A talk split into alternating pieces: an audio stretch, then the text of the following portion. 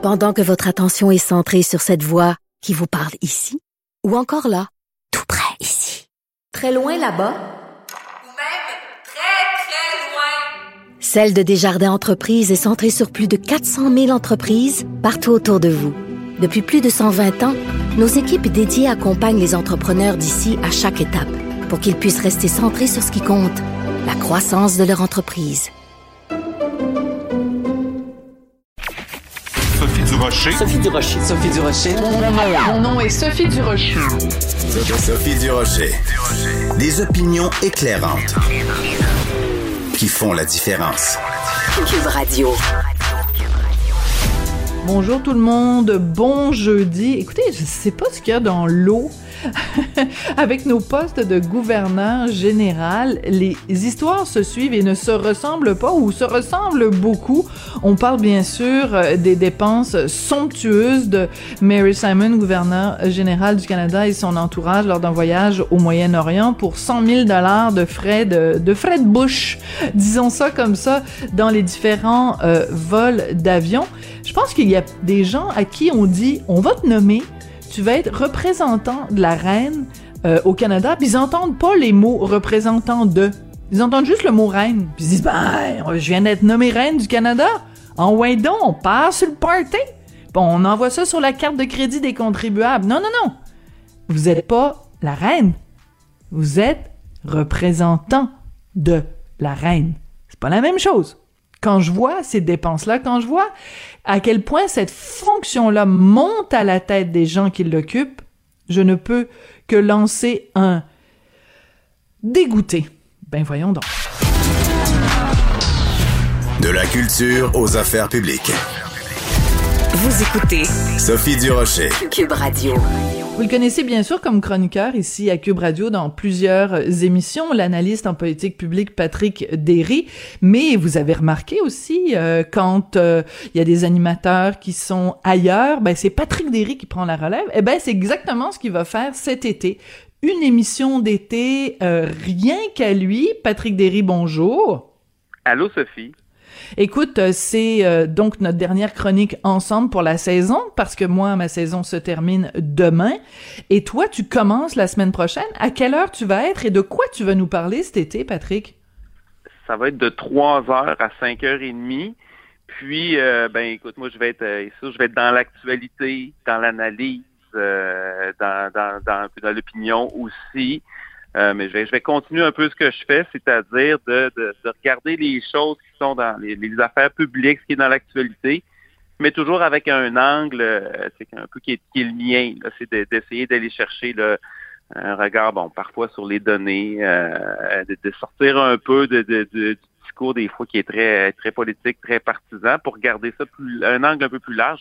Puis bon, aussi, c'est l'été, on va on va rendre ça de parfois ça va être plus léger. On va essayer de rendre ça intéressant aussi digestif. Et non, j'ai bien, j'ai bien hâte. Écoute, c'est de deux heures et demie chaque jour. Là, ça donne l'occasion de faire bien des choses.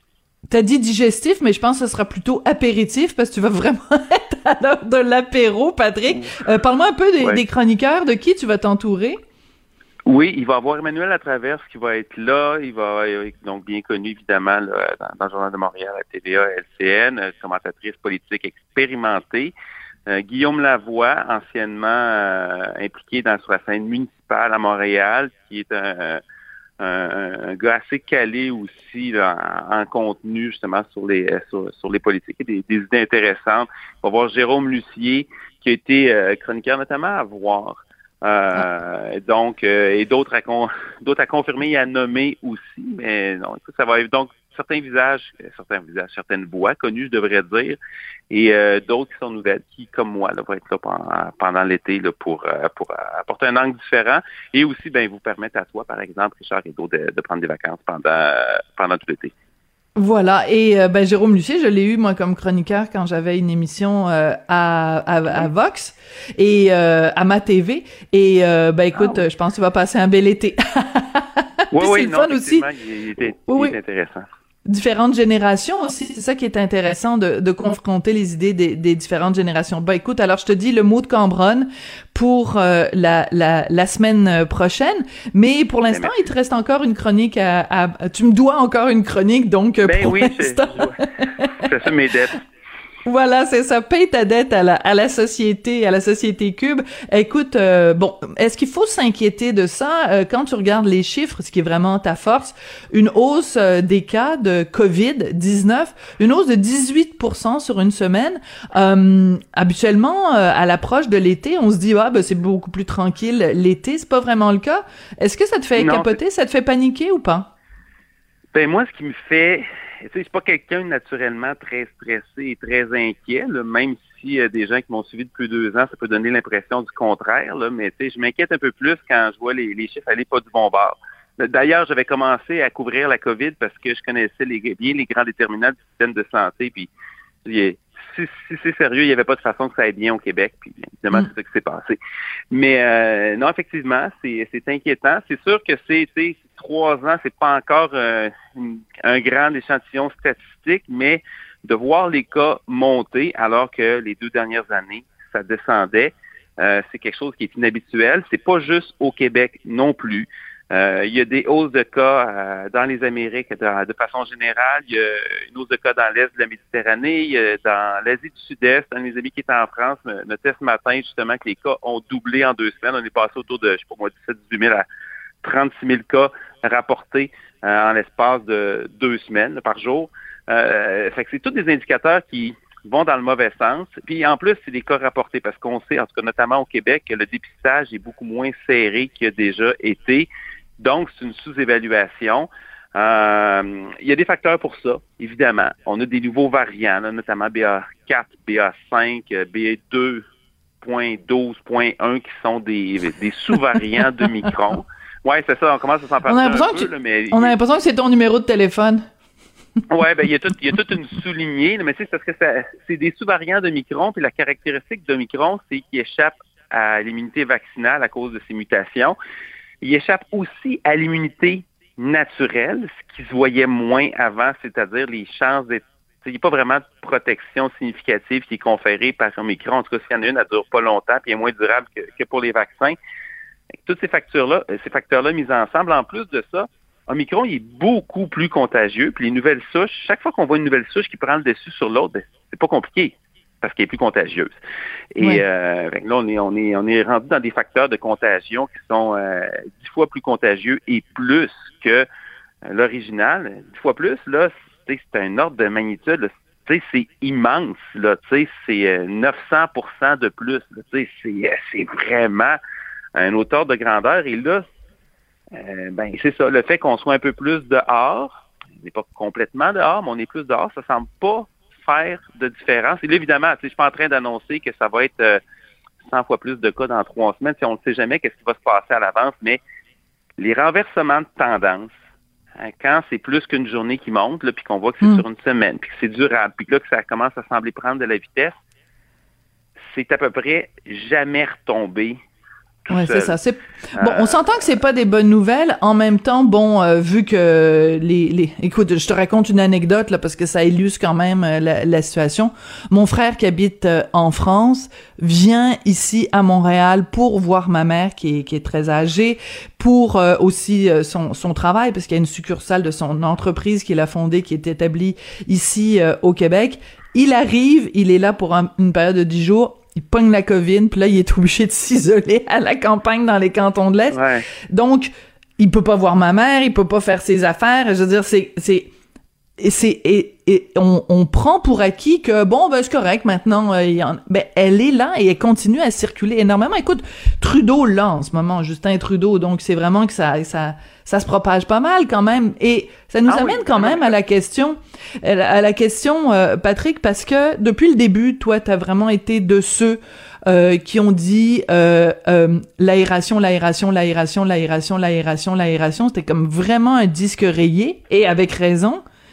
Comment ça se fait que c'est pas encore réglé, cette affaire-là?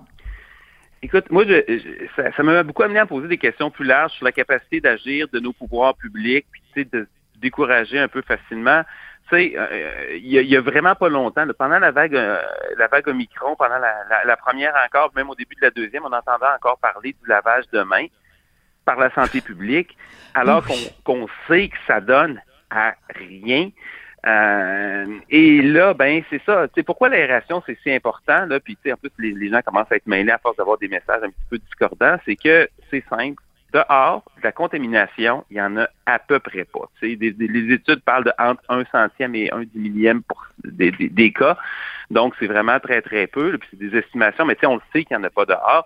Donc, si tu veux plus avoir de contamination, tu prends l'air de l'extérieur, puis ces conditions qu'on a, qu'on les ramène à l'intérieur. Des fois, c'est facile, on peut ouvrir les fenêtres, des fois, c'est les moins. Il faut mettre des purificateurs et c'est d'autant plus important que la vaccination contre la COVID, à ce stade-ci, on le voit, puis peut-être qu'on va avoir des surprises. Il y a des bonnes nouvelles quand même. Par exemple, les vaccins pour les enfants de 4 ans et moins euh, vont être autorisés dans les prochains jours aux États-Unis. Je rappelle, c'est sécuritaire. C'est le point des essais cliniques, c'est de montrer ben que même s'il n'y a pas beaucoup de risques chez les enfants, il y a quand même 442 morts chez des enfants de 4 ans et moins aux États-Unis. C'est pas rien. Là, puis des dizaines de milliers d'hospitalisations. Ben, avec le vaccin, il n'y en a pas. C'est de la fièvre pendant une journée. Puis, euh, fait que c'est, on sait que le vaccin, ceci dit, c'est avec Omicron, ça a complètement changé la donne. Puis le vaccin qui est extrêmement efficace contre Delta, pas juste contre les, euh, hospitalisations, mais même contre les infections. Il l'est beaucoup moins contre les infections avec Omicron. Et donc, on est toujours un petit peu en retard jusqu'à temps qu'on développe peut-être un super vaccin. Puis s'il y en a en développement, ça se peut, mais d'ici là, on ne peut pas compter sur le vaccin. Et une chose est sûre, c'est que le virus continue à évoluer. C'est pas comme la grippe. La grippe, c'est une fois par année qui évolue. la COVID-19 évolue à une vitesse fulgurante et évolue toujours dans le sens des plus contagieux et on le sait maintenant pas moins dangereux. C'est pas impossible qu'on se ramasse encore avec d'autres variants plus contagieux cet automne, même plus mortels. Wow, wow, wow, wow, Patrick, Patrick, on va on va commencer par maintenant là. Si tu commences à me parler de l'automne là je vais je vais déprimer trop là. Je vais trop déprimer. Donc euh, ah, je, t'arrête juste parce que j'ai envie tu vois il reste euh, juste une journée à l'animation. J'ai le goût de tu sais de prendre un un petit, une petite pause, d'être relax, tu sais, d'être tranquille ou bilou pour l'été. Donc, je veux pas que tu me donnes trop de mauvaises nouvelles. Juste assez pour euh, pour pas que je sois non plus complètement euh, hors de contact avec les réalités. Mais parle-moi pas de l'automne tout de suite parce que Comme disait l'autre, ça peut pas être encore l'hiver, on n'a même pas eu d'été. Alors, euh, on, on, on, va se garder euh, un petit, une petite gêne euh, là-dessus. Écoute, je veux, tu voulais en fait revenir sur le fameux plan santé, la réforme proposée par la sous-ministre Dominique Savoie. Ça a été déposé hier. Moi, la première ligne de ta présentation, quand je lis ajout d'une centaine de cadres intermédiaires, je me dis attends deux secondes là. On est en train de rajouter du monde au lieu d'en enlever. Oui, mais des fois, c'est parce que ça prend quand même des gestionnaires sur place pour être capable de prendre des décisions. sais. Et là, c'est parce qu'il faut rappeler la réforme Barrette. La réforme Barrette, ça, finalement, on a coupé dans des cadres et ça fait en sorte, l'effet net de la réforme, en gros, là, parce que c'est que c'est le ministère qui micro-gérait l'ensemble du système là, via les CIS et les CIUS, là, puis euh, ben, finalement, ça donnait ce que ça donnait. C'est-à-dire c'est un système qui était peu lent à réagir l'initiative n'était pas récompensée. Puis des fois, de toute façon, il y avait, il y avait personne sur le terrain pour décider. C'est dans des CHSLD, là, qui sont quand même des grosses installations, des CHSLD qui ont plus, plus de 100 euh, résidents sur place, donc qui ont beaucoup d'employés aussi. Tu n'avais pas de gestionnaire local. Fait que tu avais des cas stupides où t'avais personne ne savait qui où étaient les clés pour euh, débarrer une armoire où il y avait il y avait de l'équipement de protection, des anecdotes comme ça, il y en a eu. Fait que donc, c'est un bon diagnostic, ça, a pris du temps à arriver, mais c'est de dire oui, on va rajouter des gestionnaires sur le top. C'est pas sur le, terrain. C'est pas les aspects les plus intéressants de la, réforme, mais c'est quand même important. Moi, ce qui ce que je trouve beaucoup plus intéressant encore, c'est que le c'est un rapport qui a été déposé hier par la sous-ministre de la Santé, Dominique Savoie. Donc, c'est un document gouvernemental. Et une des recommandations, c'est de sortir certaines activités du ministère de la Santé. Le principe général étant que le ministère s'éloigne des opérations pour se concentrer sur son hmm. rôle de gestionnaire. Fait que ça, qu'est-ce que ça veut dire? C'est arrêter au ministère de dire comment ça doit se passer, puis de donner des autorisations, c'est dans le détail, là, sauf dans les établissements, les installations, mais aller sur un rôle macro, c'est-à-dire tu établis les politiques, tu détermines des sites, des objectifs, des résultats, tu évalues si c'est atteint. Écoute, bon, c'est vraiment étonnant. parce que Pourquoi c'est étonnant? Ah, parce que c'est ça qu'il faut faire. on est rendu, on est rendu que quand le gouvernement fait ce qu'il faut faire, ça étonne Patrick Derry. Ben, on tue la une. non, mais écoute, c'est, non, puis je le dis sans cynisme parce que, tu sais, il y a un rapport de la commissaire à la santé aussi, Mme Castonguay, qui disait à peu près ces choses-là. Et euh, là, c'est ce qui distingue euh, Christian Dubé, qui est quand même un gestionnaire d'expérience et qui n'a pas ce réflexe de micro-gestion que beaucoup de politiciens ont, incluant le, premier ministre qui veut décider pour bien des choses, là, c'est de dire on a un rôle macro, on détermine les conditions, les politiques, les orientations, la réglementation, mais après ça, on suit si ça fonctionne. C'est ça le rôle, le rôle d'un ministère. Et on semble vouloir aller là-dedans et on le dit dans un document du ministère. Évidemment, pour l'instant, c'est des intentions, mais ça fait quelques fois que le signal est envoyé. Euh, et écoute, dans les choses qu'on enlèverait au ministère, là, bon, les grands projets puis le parc immobilier, les bonnes pratiques cliniques, ça veut dire que le ministère ne dit plus comment ça doit se passer à l'hôpital. ça, ça c'est quand même étonnant. On a vu comment la santé ben publique était centralisée. Trop centralisée, bien sûr. Ouais, on en a parlé quasiment à chaque fois, toi et moi. Oui, c'est quoi, ça c'est ça c'est fou, mais là ça va être non non c'est correct. Des, Montréal, organisez-vous Montréal, faites comme vous voulez, on ne devrait pas vous dire quoi faire. L'évaluation et le suivi de la performance, qu'on veut retirer ça au ministère, mais surtout qu'on en parle. la satisfaction des usagers, écoute, j'en revenais pas en lisant ça. Il est question de satisfaction des usagers. On veut faire des suivis, même des suivis en continu sur la qualité des soins. Et là, ça a C'est un peu la base.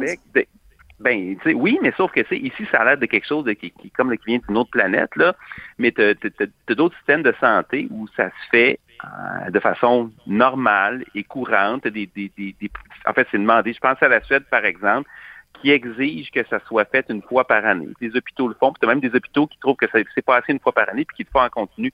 Fait que c'est juste des bonnes pratiques normales que toute entreprise qui voudrait garder une clientèle ferait, mais ces incitations-là sont pas là au gouvernement. Mais là, le gouvernement, ben non, on, va le faire. Fait que Écoute, moi, je suis évidemment, j'ai hâte de voir dans le concret. Je vais, on n'ouvrira pas le champagne ce matin, puis tu sais, on sait que ça va être difficile pour, euh, pour plusieurs années encore, mais au moins, si on arrête de s'enfoncer, ça va déjà être une bonne nouvelle. Alors tu dis on n'ouvrira pas le champagne euh, aujourd'hui. Moi je pense qu'il faut remplacer cette expression-là par dire on fera pas un Mary Simon aujourd'hui parce que je pense que le champagne a pas mal coulé à flot sur euh, son vol pour aller en voyage au Moyen-Orient. Elle coûte 100 000 dollars de traiteur.